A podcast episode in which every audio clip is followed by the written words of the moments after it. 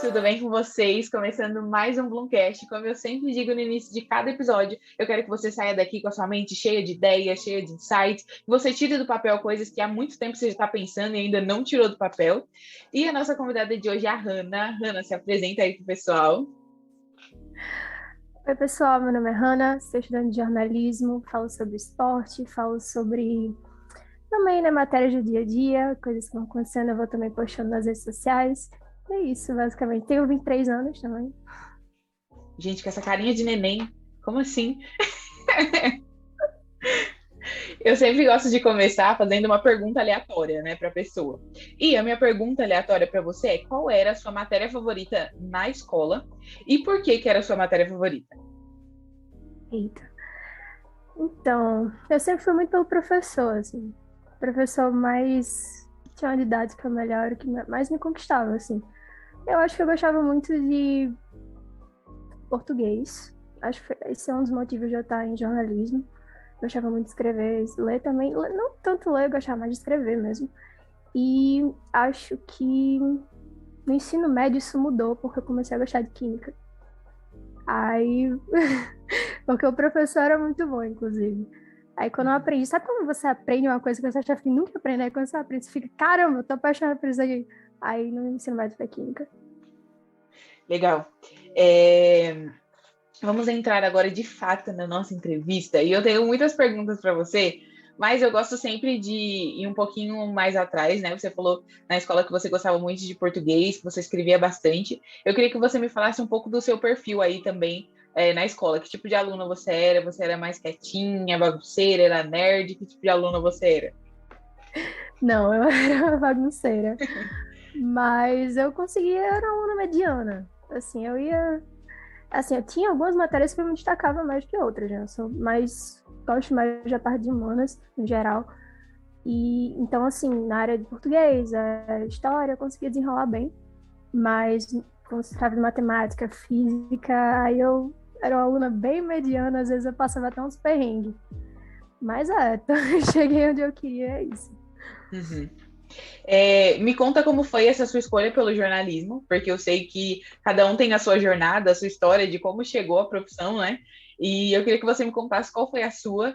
É, e eu também queria que você me contasse quando que foi a, o momento assim na faculdade que virou sua chavinha, que você falou, tá, é, o jornalismo é realmente para mim. Então, né, no ensino médio foi quando eu realmente comecei a pensar numa profissão, que antes eu, eu fazia esporte, fiz esporte minha vida inteira. Eu fiz ginástica olímpica, eu fiz ginástica rítmica, eu fiz balé também, mas balé foi muito pequena. E aí eu conheci o basquete. Nada a ver, eu sou uma pessoa muito aleatória. Tem nada a ver os esportes que eu passei, mas eu gostei de todos. E aí quando é, eu fazia esporte, eu nem pensava em faculdade. Eu nem pensava, nem me dedicava tanto à escola, porque eu pensava, não, eu quero me dedicar ao esporte e eu vou, eu quero isso aqui, não quero outra coisa. E aí eu acabei me lesionando eu tinha mais ou menos uns 13 anos, eu tive que fazer uma cirurgia no joelho. E hoje eu sou uma atleta limitada, não consigo fazer muita coisa. E aí eu comecei a pensar, não, então vou ter que fazer uma faculdade, seguir alguma coisa. E de início, assim, de cara, eu estava no ensino médio e eu fui conversando com os professores, né? Então, me dá uma orientação aqui, o que você acha? Porque eu não fazia ideia do que eu queria fazer. Né? Eu não achava que eu era boa o suficiente para trabalhar assim como jornalista esportiva, alguma coisa assim. Eu não tinha uma didática muito boa para isso. Aí o meu professor de química me sugeriu fazer farmácia e eu fiz dois anos de farmácia. Ai, meu Deus! fiz dois anos de farmácia e eu amava o curso. Até hoje eu penso em, em terminar, mas quando assim bateu assim um momento, eu não sei exatamente quando foi eu não lembro, mas eu senti uma necessidade de mudar completamente. E foi quando eu decidi fazer o Enem de novo, entrei em jornalismo e comecei do zero. E não me arrependo. É, virou a chave, eu acho assim. Cara, por mais que pareça, acho que agora. Assim, quando eu entrei para. tô em duas rádios, tomando a experiência. Tô falando sobre a coisa que eu amo também, que é basquete. Tô falando, vou começar a falar também sobre futebol também, né? porque aqui não, não tem como a gente não falar sobre futebol e tô aprendendo a gostar também. Mas é, acho que a chave deu uma virada agora só. Uhum. Caramba, você me deu um ótimo material aqui, hein? eu, Vamos eu, gosto, eu falo muito. Pode jogar a musiquinha do Oscar aí quando você tá falando demais. É, eu queria que você me contasse um pouco dessa sua trajetória no esporte, por que, você entrou no esporte, é, os seus pais que te colocaram, você que queria, como que foi isso? Então, eu assisto esporte desde criança. Eu ficava na frente da TV, assistindo tudo sobre esporte, e eu gostava muito da ginástica olímpica. Eu não tinha como, eu não assistia basquete na época, porque você não vê NBB na TV, é muito difícil. Mas nas Olimpíadas sempre tinha ginástica olímpica, né?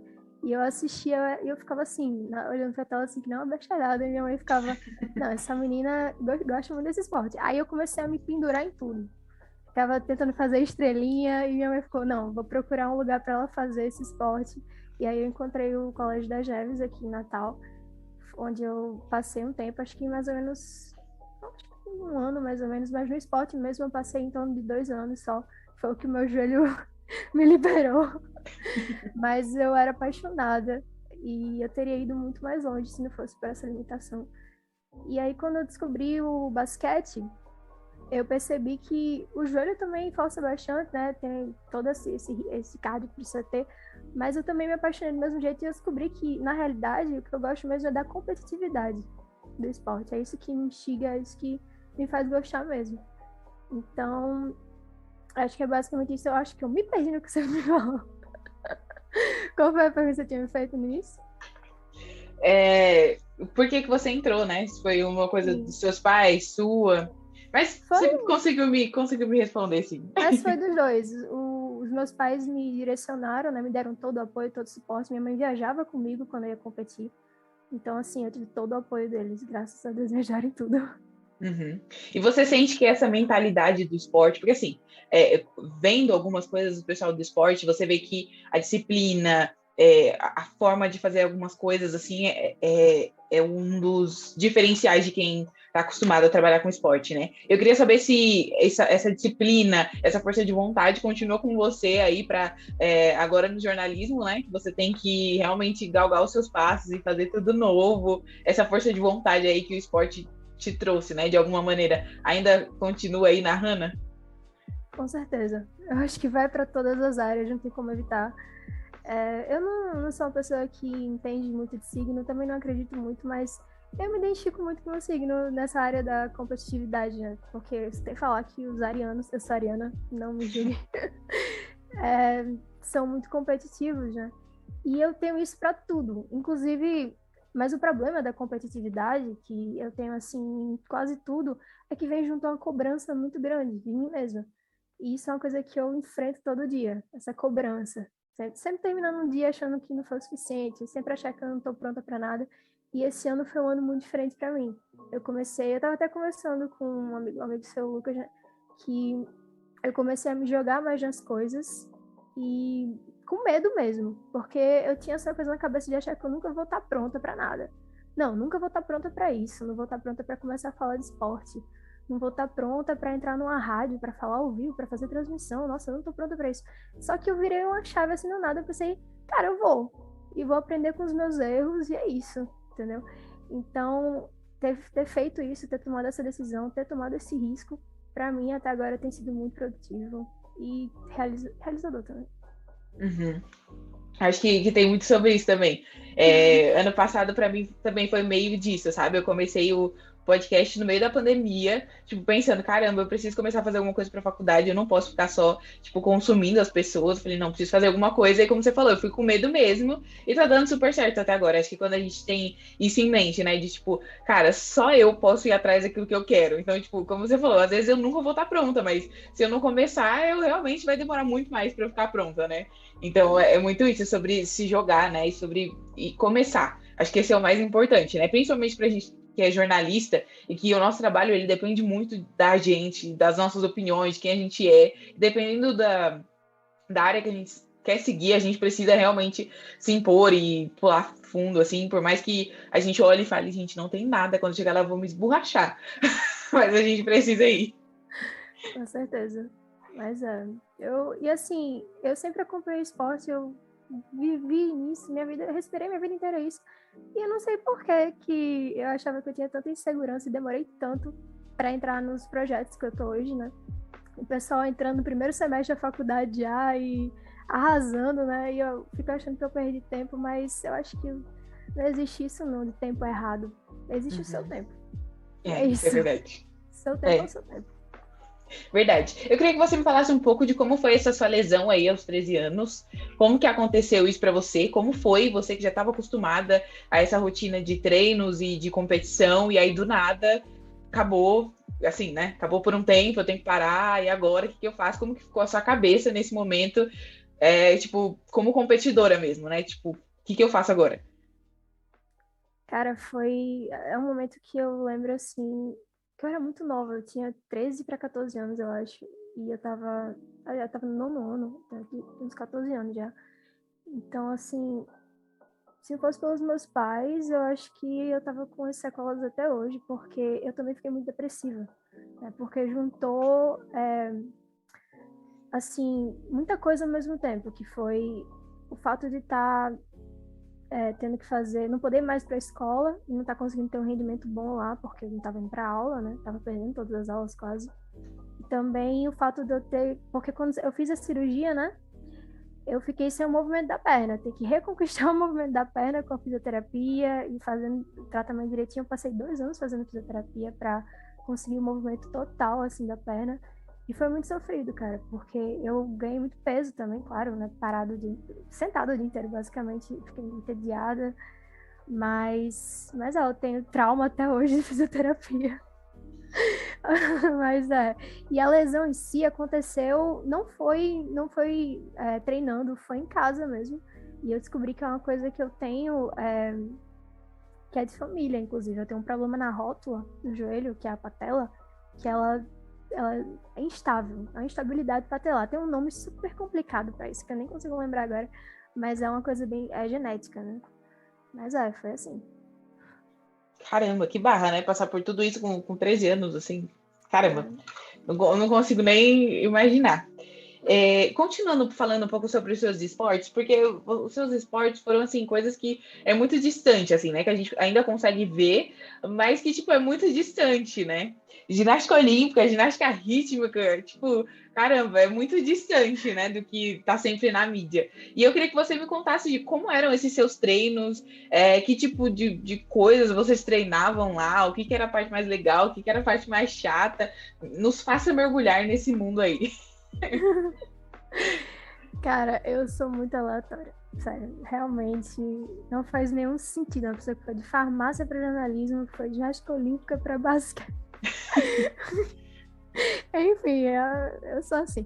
Mas olha, na ginástica olímpica foi, para mim, assim, eu tenho certeza que se eu não tivesse me lesionado, eu tava lá até hoje acho que eu já tava perto da aposentadoria, né? Na idade que eu tô. Já tava aposentada, já. Na idade que eu tô agora. eu tava aposentada porque é um esporte, assim. Eu não acho que tem um esporte que cobre mais de você mentalmente e fisicamente do que a ginástica olímpica. É realmente esporte, na minha opinião. Eu, é claro que eu não entendo todos os esportes, eu não tenho propriedade para falar todos, mas na minha opinião, assim, do que eu vivi ali, eu não acho que eu não consigo acreditar que tenha algo mais, assim, que consome mais você. Mas ao mesmo tempo, é, é maravilhoso. Entendeu? Então fica na mesma intensidade, assim. Porque quando você. É, é um esporte muito difícil, muito competitivo. É realmente a busca pela perfeição. E você tem muito medo. Uhum. Mas ao mesmo tempo é apaixonante, né? E eu conseguia, eu tenho medalhas até hoje. É, eu tenho da, eu não tenho da barra, porque a barra para mim era muito difícil. Eu tenho do solo e eu também tenho do cavalo, mas eu tinha algumas limitações que eu fui com o tempo assim. Quando eu tava começando a progredir foi quando aconteceu a lesão. Na ginástica rítmica, né, que eu fui depois para ginástica rítmica, porque eu achei que eu ia conseguir encontrar alguma coisa parecida com a ginástica olímpica lá, mas não encontrei. Nada parecido. É muito diferente. Mas eu também gostei, eu fiz muitas amizades, as minhas. Até hoje, assim, a gente não se vê mais, mas se encontrar, eu sei que o papo vai ser o mesmo da época, entendeu? Aquele, aquele amigo que a gente encontra e não fica estranho, que é a mesma uhum. coisa. Esse pessoal é assim. E na ginástica rítmica eu senti uma pressão bem menor, porque é o coletivo, né? tem o, tem o individual também, mas tem a parte coletiva, que é muito interessante. E foi quando eu percebi que o esporte coletivo, para mim, é melhor. Porque eu me cobro menos e eu gosto de ter essa troca, que eu não tinha na ginástica olímpica, que dependia só de mim. Sou só eu, é todo mundo olhando só para você. Se você deu uma tremida, deu uma tropeçada, é um espanto. Então, assim, foi quando eu comecei a ter um olhar diferente, né, na área do esporte. Eu comecei a gostar do, de um time, queria, nossa, eu gosto de time agora. Aí eu comecei a assistir basquete, NBA, né, é, eu acho que eu tinha 12 anos, mais ou menos, quando eu comecei a assistir, 12, 13 anos. E eu comecei a ficar viciada. viciada. Eu assistia, assistia, eu falei, caramba, isso é muito legal, isso é muito legal, isso é muito legal. Eu era apaixonada em ver os passes, assim, eu ficava assistindo passes, ficava... Aí eu comecei a pesquisar sobre a história da NBA, sobre todo, tudo sobre a NBA. Escolhi um time e aí comecei a encontrar pessoas que gostam também, fiz muitas amizades. E aí eu entrei no esporte também. eu ainda sou muito café com leite lá, porque eu tenho esse problema no joelho. Não é tudo que eu posso fazer. Mas eu tô, assim, eu também tô apaixonada. Então, enfim, a história é feliz mesmo com esses obstáculos, né? Hoje em dia eu sou muito grata, assim, ter o esporte na minha vida. É isso. Uhum. É, e falando do jornalismo, quando você foi atrás de fazer jornalismo, você já sabia que você queria ir para a parte dos esportes ou você entrou e falou, não, vou é, ter experiência de tudo e depois eu vou descobrindo assim que eu quero ir ou não. Você já entrou focada, não, quero esporte. Cara, não, quando eu entrei, é... eu não, eu gostava de escrever, né? E eu pensava, mas era mais abrangente a minha ideia, assim, eu gostava muito de, quase tudo dentro da área de jornalismo, assim, tirando algumas coisas, né, sei lá, fofoca, essas coisas não é muito minha praia, mas eu tinha um olhar bem aberto em relação a tudo. Mas eu sabia que em algum momento eu ia querer falar sobre esporte. Só que eu não me sentia pronta ainda. Eu queria ter mais base, porque. E eu consegui essa base em outros projetos, em outras matérias, entendeu? Fazendo outras coisas no estágio que eu estava até agora. Eu estava estagiando na prefeitura. E eu... foi muito enriquecedor para mim esse estágio. Sim, eu consegui sair da minha bolha, assim, como diria, né, as pessoas. Tive um choque de realidade que vai ser muito importante para mim. Tem sido, né, muito importante.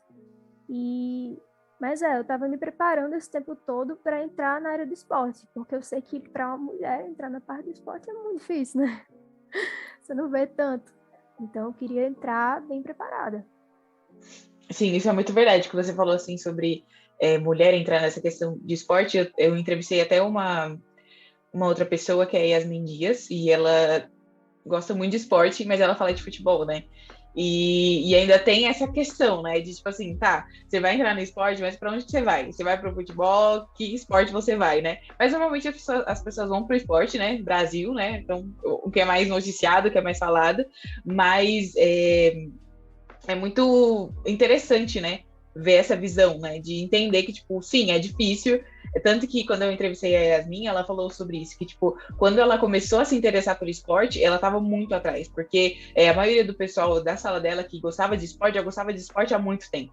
Consumia esporte, assim, a vida toda. Então, sabia das coisas que estava falando. Ela não, ela teve que ir atrás, ela teve que estudar sobre isso e tal. E como você falou, ela teve que se colocar nesses nesses lugares, assim, né? De tipo, tá, vamos fazer uma transmissão. Ela começou pelo canal do YouTube dela, onde ela assistia o, o, jogo, e aí depois ela ia lá fazer um vídeo, comentava o jogo e tal, e subia no canal do YouTube dela. E aí isso foi crescendo, tanto que hoje ela escreve sobre futebol e tudo mais, é uma das coisas que, que ela gosta muito de falar. Tanto que o Instagram dela, se você for olhar, assim, é, é, é jornalismo esportivo purinho, porque é muito sobre ela, assim, sabe?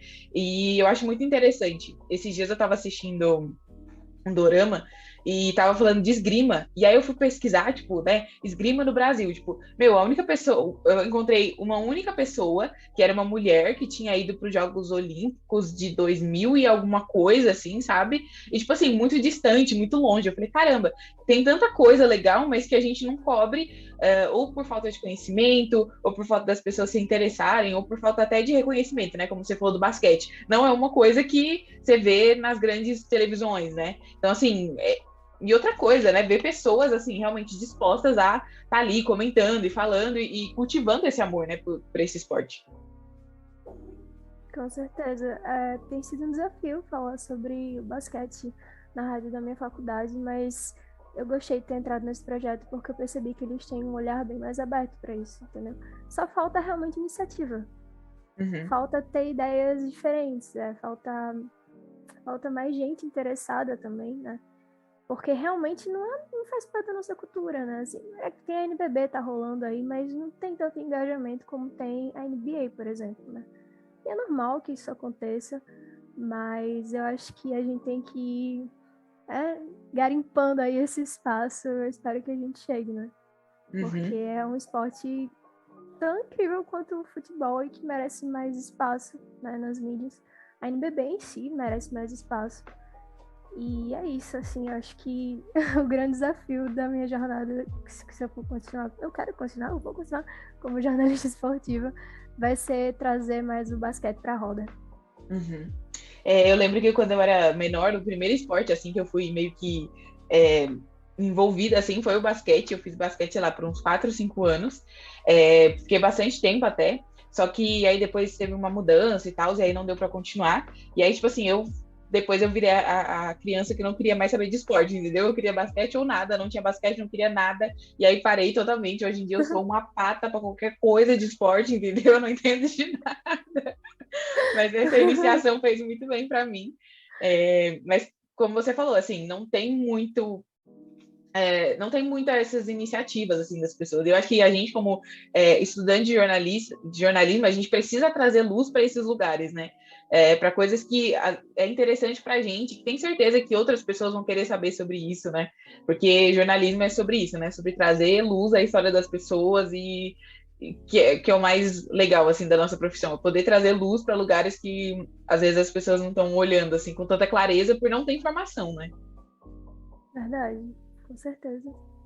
Eu queria que você me contasse como que foi a sua entrada aí na rádio, porque eu, eu acho que eu fui introduzida um pouco a essa história, mas eu queria ouvir da sua boca como que foi isso para você. Na alternativa foi interessante, eu acompanhava as transmissões já tem um tempo, porque eu, eu peguei a temporada regular assim, acho que no meio, não, já chegando no meio já, foi quando eu comecei a acompanhar essa temporada regular. E eu sentia falta de uma narração. E eu também fui lá na curiosidade procurar se tinha alguma rádio web fal falando sobre basquete. E foi quando encontrei a alternativa. Passei um tempo só como. Não é só acompanhando, só como ouvinte. Mas aí eu comecei a gostar demais e comecei a comentar. E aí foi quando fui notada. eu acho que eu falava muito, dava muito minha opinião e os caras começaram a a colocar os meus comentários lá e a gente entrava numa discussão muito boa. E aí o Serginho me chamou para ter uma conversa, para me direcionar para alguma coisa. Inicialmente eu ia falar sobre a WNBA, que é a Liga de Basquete Americana Feminina, mas a gente ainda quer, acho que eles ainda têm esse projeto, né? Eu realmente quero colocar como pauta lá para a gente falar futuramente, mas por enquanto a gente vai cobrir a NBA e, e aí eu falei para ele, então, Serginho, eu não tô acompanhando a WNBA, mas a NBA eu tô acompanhando. Uhum. Foi quando ele me encaixou nas primeiras transmissões. Também participei do podcast, que teve o mais recente. Foi muito interessante também. E assim, eu tô gostando muito, assim, o primeiro eu fiquei meio assustada, né? Assim que eu não, eu não sabia como ia funcionar, né? Eu, eu assistia, mas eu ficava assim, nossa, tô com medo de fazer alguma coisa errada aqui, mas já tudo certo, eles me deixaram muito tranquila e agora já me sinto quase de casa, sim. Bem, uhum. bem tranquilo. Não, isso é muito legal, porque é, eu acho que esse é o mais importante para a gente que está começando, assim, né, na nossa carreira, é ter pessoas que nos notem e que nos coloquem para fazer alguma coisa, né? Acho que esse é o mais legal. Projetos, assim, né, que que realmente nos levem ao nosso limite, de tipo, tá, eu nunca fiz isso, mas eu preciso fazer, eu quero saber como é que faz, e ter pessoas que segurem a nossa mão nesse momento, acho que assim é maravilhoso, ter estágio é muito bom, mas eu acho que essas coisas assim, elas realmente nos aproximam muito mais do que a gente vai fazer no nosso dia a dia, sabe? Aprender a nossa maneira de trabalhar, a nossa maneira de lidar com as coisas. Porque eu sinto que o estágio é um lugar meio controlado, né? E existem regras, você vai fazendo a coisa de um jeito ou de outro, assim, que alguém te ensina, Mas quando você está nesses projetos, você aprende a maneira que você gosta de trabalhar, né? A maneira que você gosta de, sei lá, fazer uma narração ou de falar de alguma coisa. Então, acho que são nesses projetos que a gente vai se descobrindo mesmo como profissional. É, eu acho que o melhor de tudo é que, eu não, por eu não ter muita referência de comentaristas, porque eu, no, pelo menos no basquete, né? Porque eu não via muito, eu só via narração, é, então eu acabo tendo muito o meu jeito, coloco muito o meu jeito de falar sobre o jogo, e fica muito engraçado, porque o Lucas coloca muita estatística, coloca muita. É, até jogos passados o jogo tá passando. O Serginho traz uma análise incrível do jogo, bota até um, um, um coloca até a quadra lá, explica toda a dinâmica. E eu fico com a minha análise.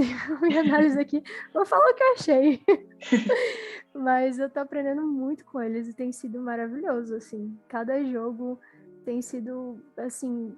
Eu acho, assim, que tem sido uma evolução para mim muito grande. Uhum. Pessoal e profissional.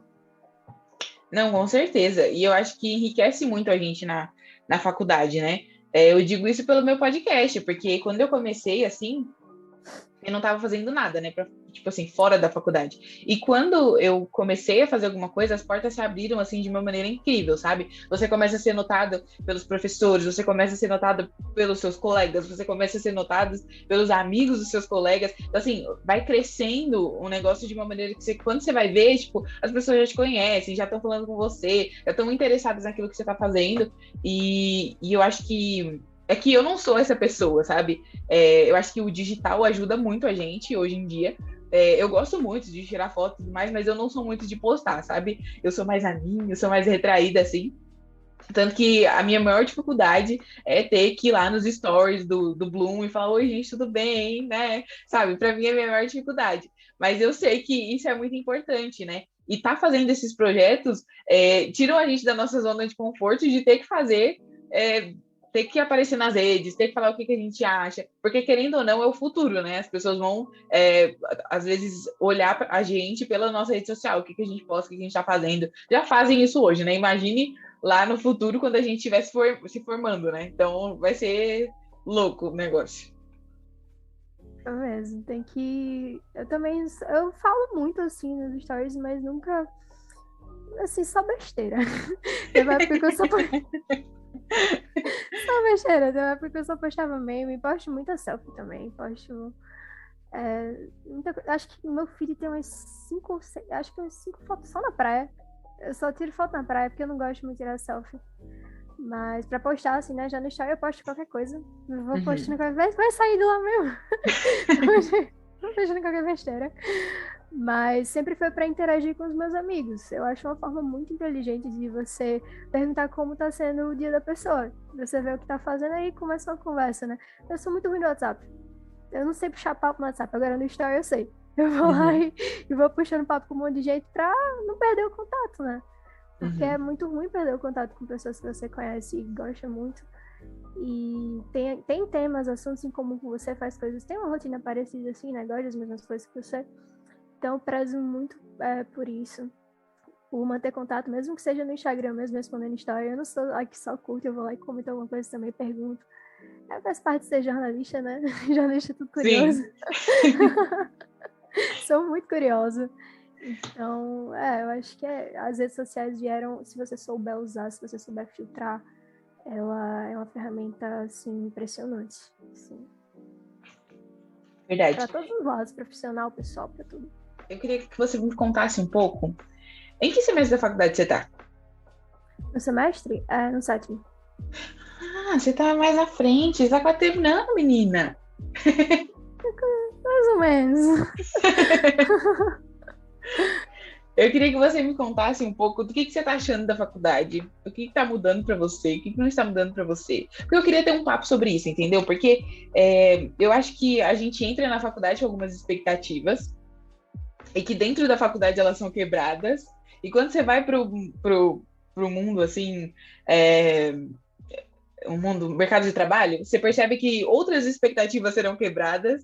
Então, eu queria que você me contasse é, como tem sido aí a sua, é, a sua passagem pela faculdade, o que, que você acha legal, o que, que você não acha legal, quais foram as expectativas que é, se cumpriram, as que foram totalmente quebradas. Nossa, é muita coisa. É, então, quando eu entrei, eu entrei bem animada, assim, eu já fui fazendo muita amizade, assim, com o pessoal de projetos. Eu sou uma pessoa, quando eu entrei, uma das coisas que eu gostava muito era cinema. Aí, assim, eu não encontrava muita gente falava de esporte, mas era mais futebol, né? Quando eu encontrei pessoa que falava muito de cinema, eu fui me, fui, né, fazendo amizade e entrando em projetos para escrever sobre cinema. Aí foi quando eu entrei no primeiro projeto, que foi o Grupo Pet, na época, o finado, eu acho que não tem mais Grupo Pet. E eu fazia textos, críticas sobre filmes, no mundo geek no geral, né? E eu gostei muito de fazer, falar sobre isso. Acho que um dia eu ainda pretendo voltar, porque eu ainda acompanho muito.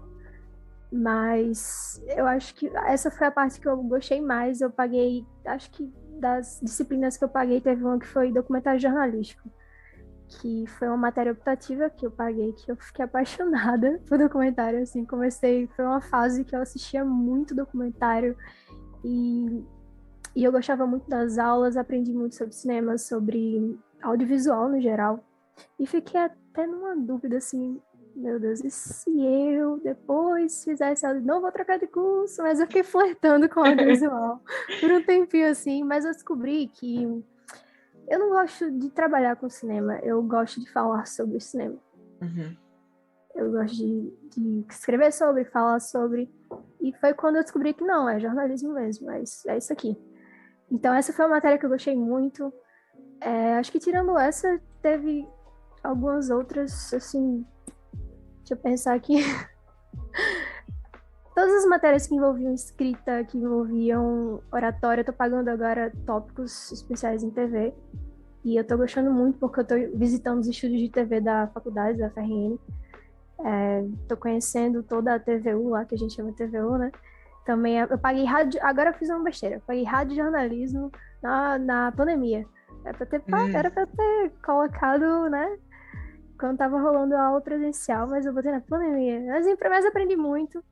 Minha primeira experiência na rádio foi na, na prefeitura, né? Falei sobre notícias de, do, do Parnamirim, mas eu acho que essas foram as matérias que mais me que eu mais me identifiquei, assim, ao longo do caminho. Uhum. E eu, assim, não me identifiquei muito com a redação em si. Eu acho que é uma loucura a redação, é uma coisa de doida. Não, não dá. É um lugar Sim. de gente doida. É. Mas eu amava também. Mas eu gostava de estar na rua coletando material para fazer matéria, assim. Minha, a melhor parte do dia para mim era essa. Na redação passar o menos tempo possível. Mas é. Tu perguntou mais alguma coisa e eu esqueci. Não, é para ser um papo, não precisa responder. Mas enfim, tá você falando, você falando sobre documentário, é uma das coisas que eu tenho muito interesse, assim, sabe? Eu tô até pensando em comprar um curso, é, só que eu tô procurando voltado para jornalismo, assim, e eu não encontro nada, assim, sabe? E aí eu tô pensando o que, que eu vou fazer, porque uma das minhas, dos meus pensamentos é fazer um, o meu TCC, eu quero que ele seja um documentário. Mas aí eu preciso saber do que eu tô fazendo, né? Mas enfim, mas documentário é uma coisa que eu gosto muito. Eu não consumo tanto, mas eu acho o processo de criar um documentário um negócio assim muito interessante, porque no documentário você, come... você consegue aprofundar, tipo assim, uma história que, sei lá, você faria em três minutos, um minuto e meio para TV, você consegue fazer com uma hora e meia, duas horas de, de, de, duração, assim. Eu acho que isso é o que mais me cativa, porque eu gosto muito de, de contar a história, de saber da história das pessoas. Então, para mim, um documentário é muito apelativo, porque eu falo, caramba, eu, eu tenho que realmente sair daquele lugar com alguma mensagem, entendendo os, por que, que escolheram aquele personagem e tudo mais. E, e, eu gosto muito, assim. Eu até comprei um curso de, de audiovisual, mas que que eu achei que seria mais ou menos voltado para o documentário, que me ajudaria, mas não me ajudou em nada. Mas enfim, é, tipo, nessa questão, né, de documentário. Mas é uma das coisas, assim, que eu gosto pra caramba. Rádio jornalismo, eu, eu fiz na pandemia também, na faculdade, e não foi uma boa experiência. A gente fez um... um a gente fez o, o rádio jornal, tipo, cada um da sua casa, sabe? E falando as coisas. Eu falei, gente, não, era pra estar sendo no estúdio. Eu fiquei super frustrada também, porque eu falei, ai, gente, eu só queria estar no estúdio nesse momento, mas no final deu tudo certo. Mas eu senti falta, assim, sabe? De estar ali, porque eu, querendo ou não, eu trabalho com podcast, né, gente? Então, estar num, num estúdio de rádio, para mim, seria o céu, né? Eu ia ficar igual um pito no lixo, gente. Eu ia ficar feliz a vida. É, tem que você dar uma pausa rapidinho só para eu ligar meu ventilador aqui. Pode, vai lá. Não, aqui.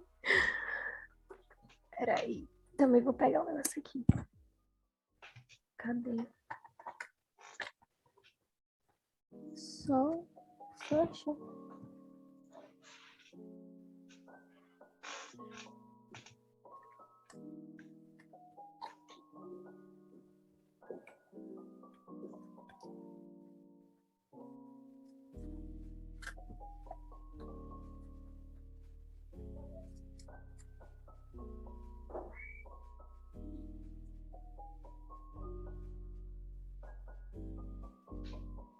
Pronto. Tá tentando botar mais. Ai, meu Deus. tentando botar mais som pra carregar. Me fala se o barulho do ventilador não tá atrapalhando. Nadinha, não tô nem ouvindo ele. Tá tranquilo? Tá certo. Ótimo. Tá, tá mesmo. Continuando falando da faculdade, me conta expectativas que você tinha e que foram quebradas. Vou, vou começar a minha expectativa era que desde o primeiro semestre a gente estaria enfurnado no estúdio, gravando coisas e fazendo coisas. E aí eu vi que não. não tem nada a ver. A gente acha que a gente já vai chegar, né? Tipo, conhecendo estúdio, sabendo como é que funcionam as coisas. E não, eu acho que até hoje a gente não teve, assim, sabe, um negócio, tipo, muito assim. Ah, a gente foi no estúdio de TV e tal, ver como é que funciona, viu algumas coisas, mas não a fundo, assim, sabe? Como eu achei que a gente teria. Então, essa foi uma das minhas expectativas que foram quebradas, assim, na faculdade. Acho que eu não tive muitas expectativas quebradas, não. Assim, tipo, quando eu entrei, eu não estava tão interessada em conhecer, assim, estudos. Assim, eu realmente não tinha esse interesse tão grande, porque eu me considerava uma pessoa muito tímida. Quando, assim que eu entrei, assim. Mas depois, é, eu, quando eu fui me interessando mais pela rádio e tal, aí eu fiquei, não, eu quero conhecer. Vou adiantar essa matéria aqui, quero, fui tentar fazer amizade com o pessoal. E, e eu acho que é o que eu mais gosto, acho que atualmente, assim, tem sido a questão da rádio, assim. Então, uhum. eu acho que não tenho nenhuma expectativa, assim. Não, eu realmente acho que não. Acho que as coisas foram acontecendo. E eu, eu sou uma pessoa que já não, eu não sou de criar muita expectativa para nada. Eu acho uhum. que é uhum. uma coisa que eu faço para me defender, assim. eu vou me manter segura, eu não vou criar expectativa nenhuma. É automático. Eu não crio expectativa com quase nada. Aí, e às vezes ainda me frustra. Até sem criar expectativa. Às vezes é Que vida bandida é essa, né, gente? Socorro. A pessoa não, não cria expectativa. Nada e me decepcionei. Sim. É, eu queria que você me contasse um pouco sobre os seus hobbies, porque tá, você gosta muito de esporte, você gosta de jornalismo, mas fora isso, que outras coisas você gosta de fazer? Que outras coisas você gosta de consumir? Cara, eu não vivo só de basquete, viu? acho que muitas pessoas pensam isso, mas não, porque eu posto muito sobre basquete. Mas não, eu gosto muito, sou muito apaixonada, mas eu faço muita coisa. Cara, assim, eu não sei se o meu headset já não entrega, mas eu jogo.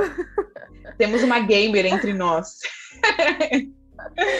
eu acho que vazou aqui a gamer. Gamer não, gamer. Não considero gamer, não. Eu jogo de vez em quando, assim é mais casual. E agora tem sido bem mais difícil, porque estou pagando muita matéria, é um projeto de extensão, é uma rádio. É, o meu estágio agora eu estou saindo, mas eu já vou procurar outro, já, já vou atrás de outro, porque eu quero também na área de esporte. Mas sim, é um dos meus hobbies é jogar. Uma, um pessoal que eu comecei a jogar na pandemia e tô até hoje aí tentando. Agora tá mais difícil, né? Mas ontem mesmo eu tava jogando com eles até tarde. E eu jogo Valorant, é, LOL também, o que apareceu eu tô jogando, importante é a resenha para mim, assim, conversar com o pessoal. É, acho que além disso, é, eu gosto muito de assistir filme e série. Cara, para mim, filme e série é, é o que eu mais fiz na vida, assim. Eu tenho uhum. tatuagem uhum. de filme, eu tenho tatuagem de seus anéis aqui. Meu Deus, gente. eu tenho, porque eu, eu, foi o primeiro filme que eu assisti com meu pai. É, meu, meu pai que me adotou, ele me adotou e foi o primeiro filme que ele botou pra eu assistir, assim, de cara. foi Senhor dos Anéis, então representa muito para mim. essa tatuagem a gente fez junto, inclusive, a gente pensou, passou um tempinho pensando, não, a gente tem que fazer essa. Representa o laço que a gente criou em relação ao cinema, em relação a tudo que a gente viveu. E para mim, assim, é, eu entrei no mundo do cinema e de séries por causa dele. E até hoje é o nosso, nosso programa favorito é ir ao cinema, inclusive. Uhum. Então eu acho que é basicamente isso, né? O outro, eu acho que vocês já sabem qual é. Qual será que é? Será que é jogar basquete? não, mas eu faço academia também, não é hobby, é uma coisa que eu vou porque eu tenho que fortalecer o joelho. E é, deixa eu ver se tem mais algum. acho que não, acho que eu me Eu tinha um. Eu... Cara, acho que. É, eu tinha um gato também. Tá desaparecido. Meu Deus, gente. Gatos são péssimos. Gatos Cara, são péssimos. Todo dia eu sofro com o meu gato Cibito. Senão meu gato era Cibito baleado. Não acredito. É sério e eu pra procurar ele pelo bairro, gritando o nome dele. Meu Deus, gente. E o povo, gente, o que, que essa moça tá fazendo, gente? Quem é esse Vitor? Quem é esse Vitor baleado? Quem é esse Vitor? Mas é, ele era muito magro quando ele chegou. Ele tinha sido resgatado. Mas é, eu passei, já tem, acho que já vai fazer, acho que acho que um mês já que ele desapareceu. Foi fumar Meu um cigarro e não voltou. Socorro. Não voltou. Cara, mas bate uma bad mesmo todo dia, porque era eu jogando e ele tava ou aqui do meu lado, ou tava no meu colo, e dormia embaixo da minha cama. Depois isso foi mudando com o tempo, né? ele foi castrado e começou a ficar mais pela casa, assim. Mas é, eu tô muito triste, acho que agora eu vou atrás de, não sei, um cachorro, alguma coisa assim que não fuja de mim. um animal mais carinhoso. É, não, ele era muito carinhoso. Eu achava que gato era uma coisa que tinha. É, não se apegava à pessoa, mas eu mudei muito a minha visão em relação a isso quando eu tive Cibito, cara. Uhum. Ele era muito apegado, ele era, ele era até chato, tão carinhoso que ele era. sai daqui, gato, sai daqui. Dependência emocional. eu adorava, eu era apaixonada por ele. Mas, é. Você falou um pouco sobre é, filmes e séries. Eu não sou a pessoa dos filmes. Já vou pedir para você me fazer uma lista de filmes para assistir, porque eu sou péssima com filme. Mas série é uma coisa assim que eu gosto muito, assim. É, eu lembro a primeira série que eu assisti, que foi The Vampire Diaries, e é a minha série favorita até hoje. E eu tenho, sabe, muitas lembranças, assim, tá, tá, frio aqui em São Paulo, né? E aí eu tava na estação, eu fiquei lembrando, falei, gente, eu comecei a assistir, era uma época assim, tava super frio também, então me traz super boas lembranças, assim. É, então, série é uma coisa, assim, que eu amo muito, assim. Eu acho que a maioria das séries, assim, conhecidinhas, assim, eu já assisti todas, ou se não assisti tudo, eu tô na metade para terminar, assim. Então, eu gosto muito. Mas filme é uma coisa, assim, que é muito difícil. Acho que em 2019 eu tava com um projeto de assistir, assim, sabe, os clássicos e tudo mais. Mas é, eu durmo, assim. Não sei o que acontece comigo. Eu, eu começo a assistir, aí do nada, tipo, eu durmo. Se não for um negócio, assim, muito legal, eu durmo. Não consigo. Então, acho que a minha dificuldade é não dormir nos filmes, entendeu? Tem que ser filmes muito bons para me manter acordada, porque olha, difícil. E é uma das coisas que eu mais odeio, assim, sabe? Quando eu percebo que eu tô começando a pescar, assistindo alguma série, alguma coisa, eu paro, porque eu não gosto de ter que voltar, sabe? Falar, ai, gente, eu perdi um episódio, eu tenho que reassistir o episódio pra entender que tá com um ódio disso enorme. Então eu falo, não, vou parar aqui agora, vou dormir, vou fazer outra coisa, pra eu não ter que, que voltar. Mas é uma das coisas que, que eu gosto muito, assim, sabe? É, de, de, de, série, assim. Tanto que eu lembro que no, no nono ano, assim, nono ano, primeiro ano de ensino médio, é, os meus amigos perguntavam, e aí, Yasmin, o que, que tá na Netflix? O que, que é bom? Indica aí alguma coisa. Porque eu realmente era só o que eu fazia. Eu ia pra escola assistindo, eu voltava assistindo. Então, tipo assim, eu tinha todas as indicações, assim. Hoje em dia, não mais. Hoje em dia, sem tempo pra isso. Mas é uma, é uma coisa que eu amo. É, sim. Caramba, eu acho que eu sempre gostei dos dois na mesma intensidade, assim. Mas eu, eu assisti The Vampire Diaries, eu acho que até. Eu não cheguei a terminar, mas acho que já tá 2000, eu tinha uns 12 anos quando eu assisti, eu acho. Tá 2013 por aí. É quando já tava terminando? Acho que é. Ah, ah, não sei. Eu sou péssima de data. Mas eu, até hoje eu também não terminei. Eu não terminei eu, porque. Eu ah, foi? Ah. Não terminei porque me deram uns spoilers de coisas que iam acontecer. E eu sou muito apegada realmente a essa série. Então eu falei, gente, eu não quero que acabe. Eu quero viver como se ela ainda estivesse passando na televisão. Então, mas agora eu comecei a reassistir. E eu prometi para mim mesma que agora eu vou terminar. Vou acabar, porque já deu, né, gente? Já passaram-se anos e eu não terminei ainda. Eu acho que deve ter acontecido comigo também, porque minhas amigas assistiam e eu gostava de assistir para não ficar fora das conversas, né? Do papo, ficava, ficava moscando, elas falando da série. Se deixasse, passava outro dia falando a mesma coisa que era essa série. mas eu acho que eu passei por muita série, mas eu gosto muito de assim, de gênero, assim, tanto para filme como para série, eu gosto muito de mistério. Uhum. Eu gosto muito de suspense e dramas familiares também. Teve uma época que eu assistia muito. Ah, comédia é difícil me pegar, uhum. tanto no cinema como no, nas séries é difícil para mim. É, tem que ser algo tipo, tipo assim, a última série de comédia que eu assisti foi The Office, também nem terminei. Uhum. Mas mas você acha ela engraçada?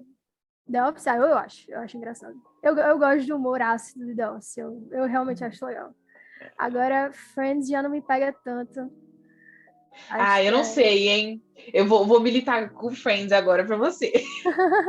vou te contar a minha história com Friends. Olha, eu comecei Friends umas 10 vezes antes de ir de uma vez, sabe? Eu começava e falava, ai, gente, que bosta, que negócio horrível. E aí não conseguia, sabe? Não ia.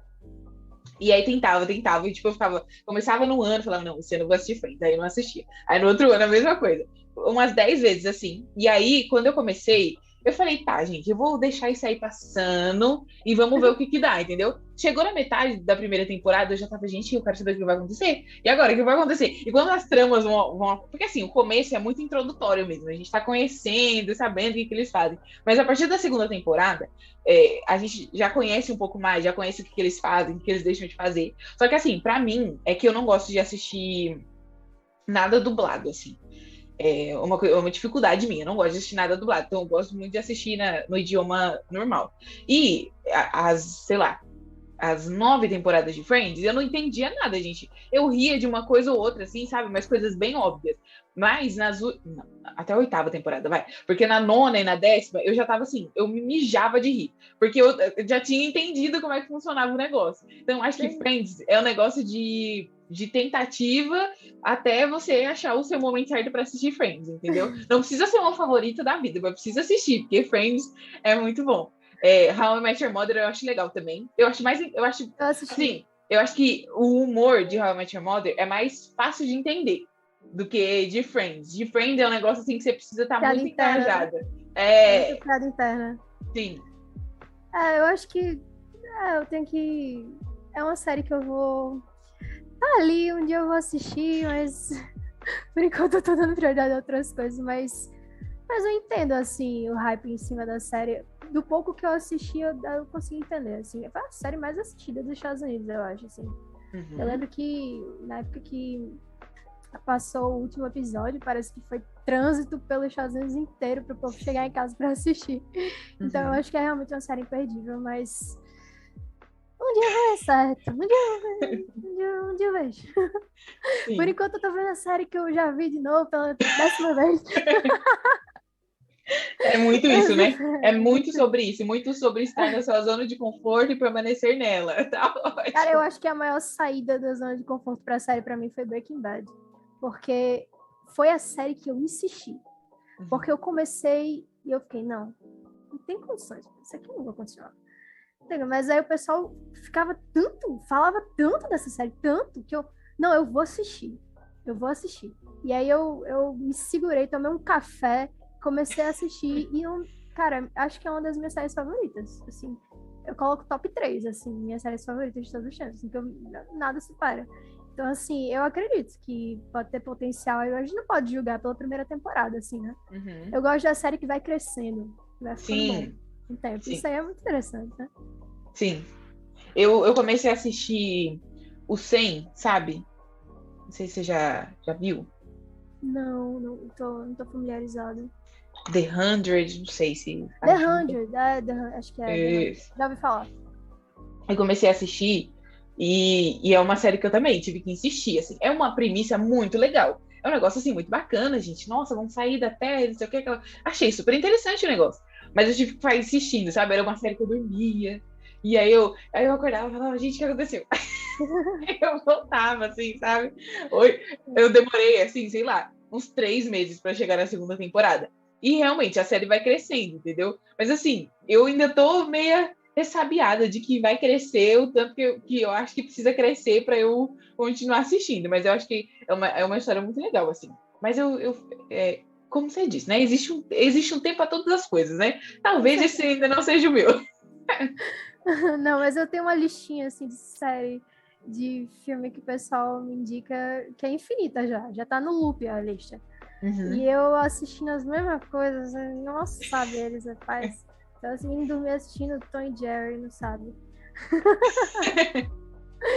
é porque eu também fico dividida entre jogar e assistir alguma coisa. E, uhum. cara, pra superar o Valorant tem que ser uma série muito boa atualmente. É um filme que, caramba, sequência, alguma coisa assim, sai um filme muito massa. Aí eu consigo sair do jogo para assistir. Uhum. Mas eh, na pandemia eu me descobri assim, cara, eu gosto de jogo. Pro jogo, assim, para jogar uhum. tudo. Porque não é só a experiência, até jogando sozinho agora, mas não é só a experiência, é de estar com os amigos também, entendeu? Na resenha ao mesmo tempo, para mim isso é muito bom. Mas, mas eu não, não parei não de assistir. De vez em quando eu ainda começo algumas coisas, deixo pelo comecinho, depois termino. Mas eu comecei um pouquinho de cada coisa. Sim. É, agora, tipo, que eu comecei o meu estágio, eu fiquei, tipo... É, antes eu tava home office, né? Então era perfeito, eu trabalhava assistindo série, aquela coisa toda. Tanto que foi aí que eu comecei The Big Bang Theory. Tô na oitava temporada. Isso tudo só assistindo, isso tudo só assistindo é, enquanto eu trabalhava.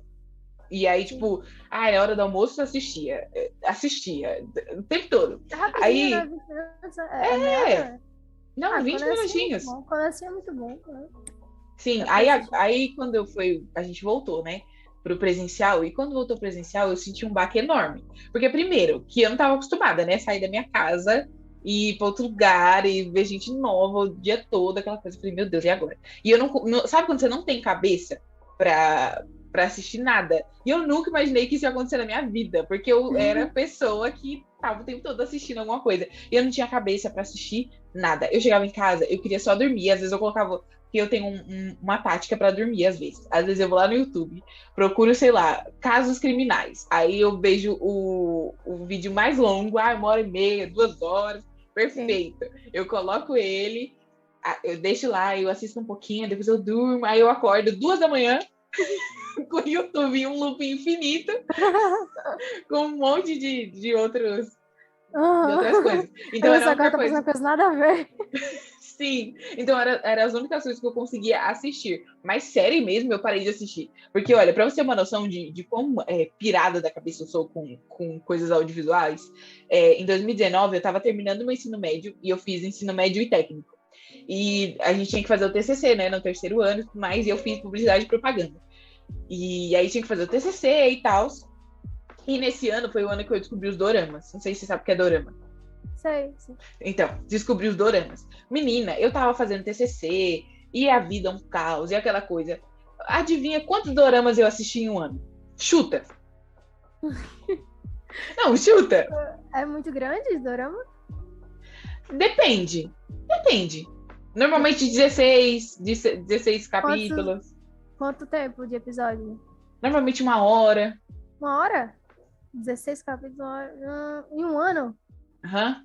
Uhum. vou chutar aqui que você tava dormindo aí quatro horas por dia e você conseguiu ver uns. sei, uns 25. 24 doramas. Eu assisti 24 doramas. Olha aí. Aqui minha cabeça tudo. Fiz o cálculo da Nazaré aqui, olha, quase cheguei eu, eu assisti 24 doramas. E assim, era um surto atrás do outro, porque às vezes era em grupo, e tinha gente que não fazia as coisas, e não sei o quê. Aí o povo às vezes mandava mensagem e falava, eu não vou ver ninguém, eu vou ver meu dorama. eu assisti dorama. Eu assisti 24 doramas. Isso nunca mais aconteceu na minha vida, entendeu? Porque sem tempo, irmão, essas é. coisas. É, Mas, tem assim... um momento que a gente tá maratonando uma série, né? A gente fica. Caramba, era pra eu estar sendo uma pessoa produtiva agora. Aí você. Nossa, eu podia estar fazendo isso, isso, isso, isso aqui pra fazer minha vida andar, sair do lugar e eu tô aqui assistindo isso. Mas acho que a gente tem que ter esses momentos já, assim, porque senão a nossa cabeça vai derreter. Tem Sim. como, é muita coisa. Ah as minhas amigas que falam, né? A gente estava em uma, em uma reunião é, resolvendo um trabalho da faculdade. Aí eu tava mostrando para elas, né? Porque eu comprei esse livrinho aqui de pintura, né? Aí eu falei uhum. pra elas, aí eu falei, ai, gente, comprei um livrinho de pintura, não sei o quê. E no outro dia era a data do, do EAD, né? Que a gente tem matérias presenciais, mas a gente tem matéria EAD também para fazer. E era o último dia, assim, para. Na verdade, não. Era o penúltimo dia para você fazer as atividades e mandar lá para eles, né?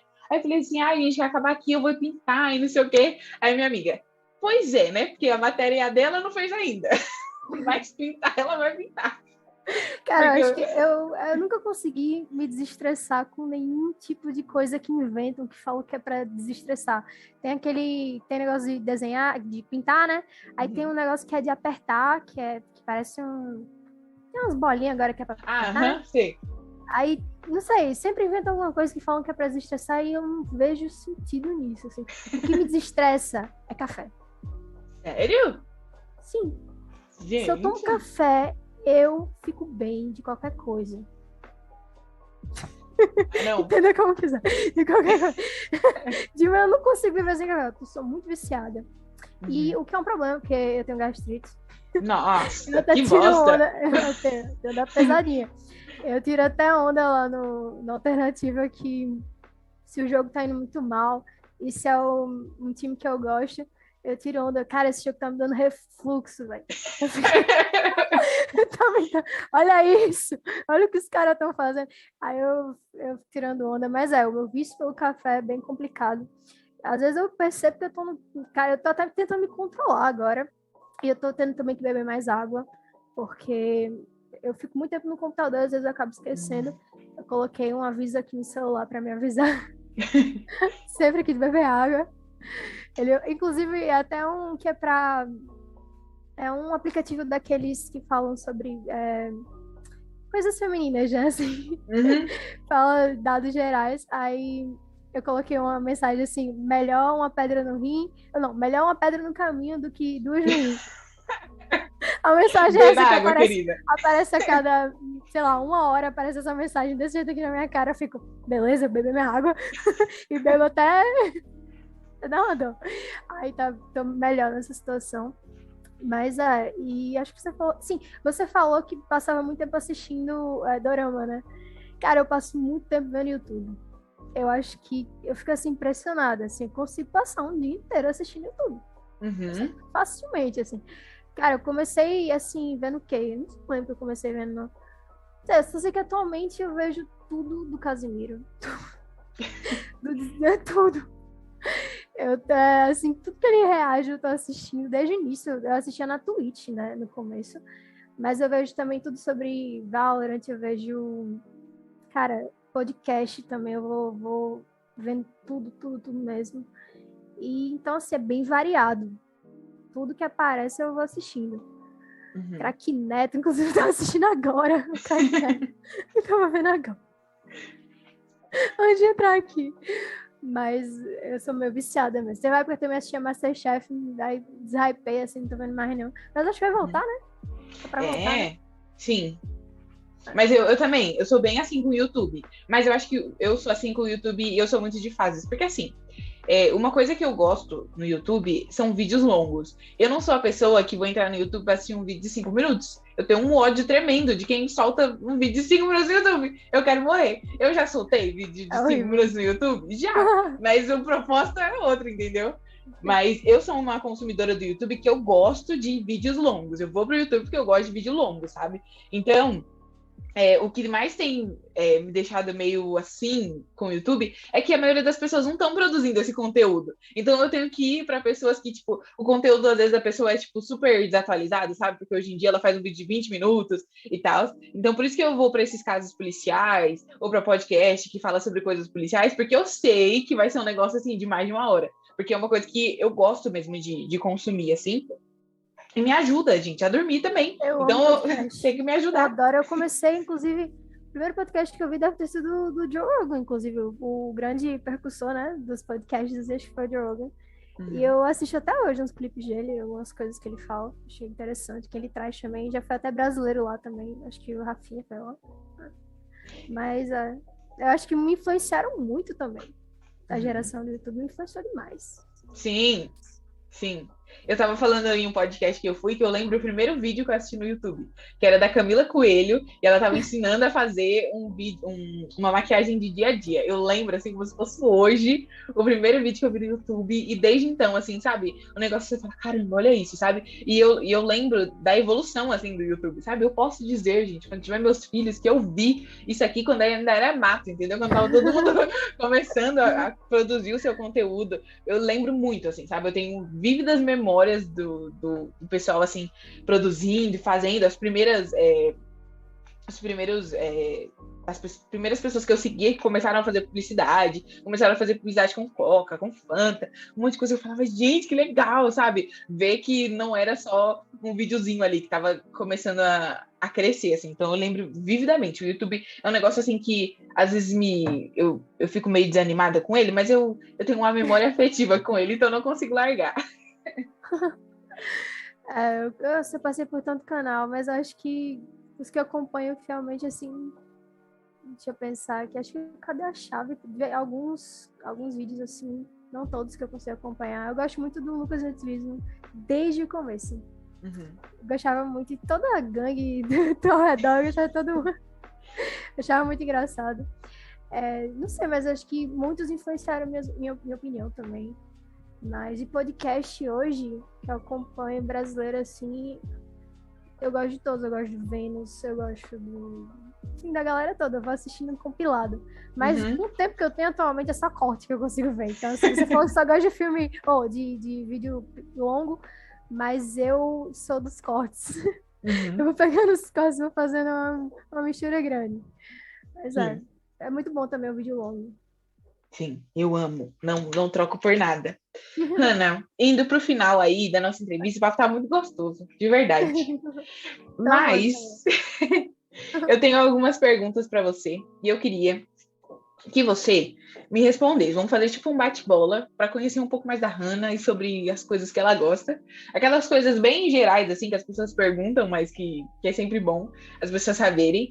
E aí vai me respondendo aí. Eu queria saber qual é a sua cor favorita.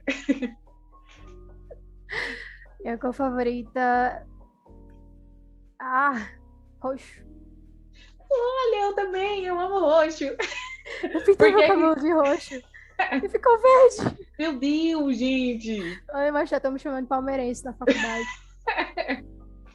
Eu acho que é por essas Ai. e outras que minha mãe nunca deixou pintar meu cabelo. Ela falou, gente, ela vai querer pintar, ela vai mirar no roxo e vai acertar no, no laranja. Deixa pra lá.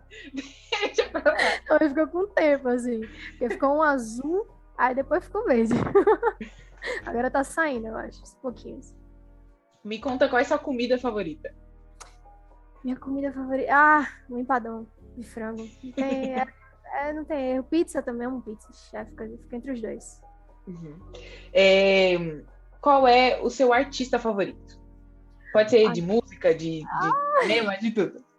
Não, não consigo. não dá, isso aí, isso aí é impossível. Você tem até amanhã pra pensar isso? Não consigo pensar. Caramba! Muito difícil. Você tem algum gênero de, de música favorito? a, a eclética. A eclética. Eu, eu realmente sou. Eu, sou- eu tive muitas fases, na verdade, né? Mas eu gosto de pop. Hoje em dia eu gosto de pop, eu começo a escutar pop. Eu tive minha fase de escutar muito rock, mas assim. Eu deixei muito de lado, tô escutando. Eu gosto de música calminha, tranquila. Mas eu também escuto de tudo, cara. Assim, eu não sou o tipo de pessoa que vai levantar de uma festa pra ir embora porque eu não gostei da música. Eu nunca vou fazer isso. A Uhum. não ser que seja um sertanejo universitário, né? Brincando. Tô brincando. Olha ela gerando polêmica aqui Não, não, não, acabar. só assim, só assim não. Eu, eu, se eu tô numa festa, eu- a música tá tocando, eu vou, bora, entendeu? Eu nem ligo muito, assim. E... Mas é, eu acho que basicamente isso. é muito situacional, assim, música. Quando eu tô. Geralmente é pop, porque quando eu tô indo pro, pra faculdade, no circular, no, no ônibus, eu tô isso. Então, acho que é meu gênero favorito atualmente. Uhum. Hanna, queria muito, muito te agradecer, de verdade. É, o Lucas tem trazido pessoas maravilhosas, entendeu? Para minha vida, e você é uma delas. Eu ouvi muitos falar sobre você. Então, muito obrigada por você ter aceitado o convite. Assim, foi realmente de, de bate-pronto e você super aceitou. Então, eu fico muito, muito feliz por você ter aceitado. E eu sempre digo para as pessoas que vêm aqui que quando uma pessoa aceita vir aqui, ela está realmente falando: olha, eu confio no seu trabalho, eu sei que você vai chegar muito mais longe com isso. Então, muito, muito obrigada pela sua participação aqui. Se quiser falar alguma coisa aí pro pessoal. Caramba, e você arrasou, assim. foi uma ótima, apresentou muito bem. E é isso, muito obrigada. Você foi a minha. Isso aqui foi terapia para mim, cara. Eu gosto muito de conversar. Eu sou a pessoa que se deixar passar uma vida conversando assim. E tem que me parar em algum momento. Mas é. Muito obrigada por ter me convidado. E eu amei tudo. Gostei muito.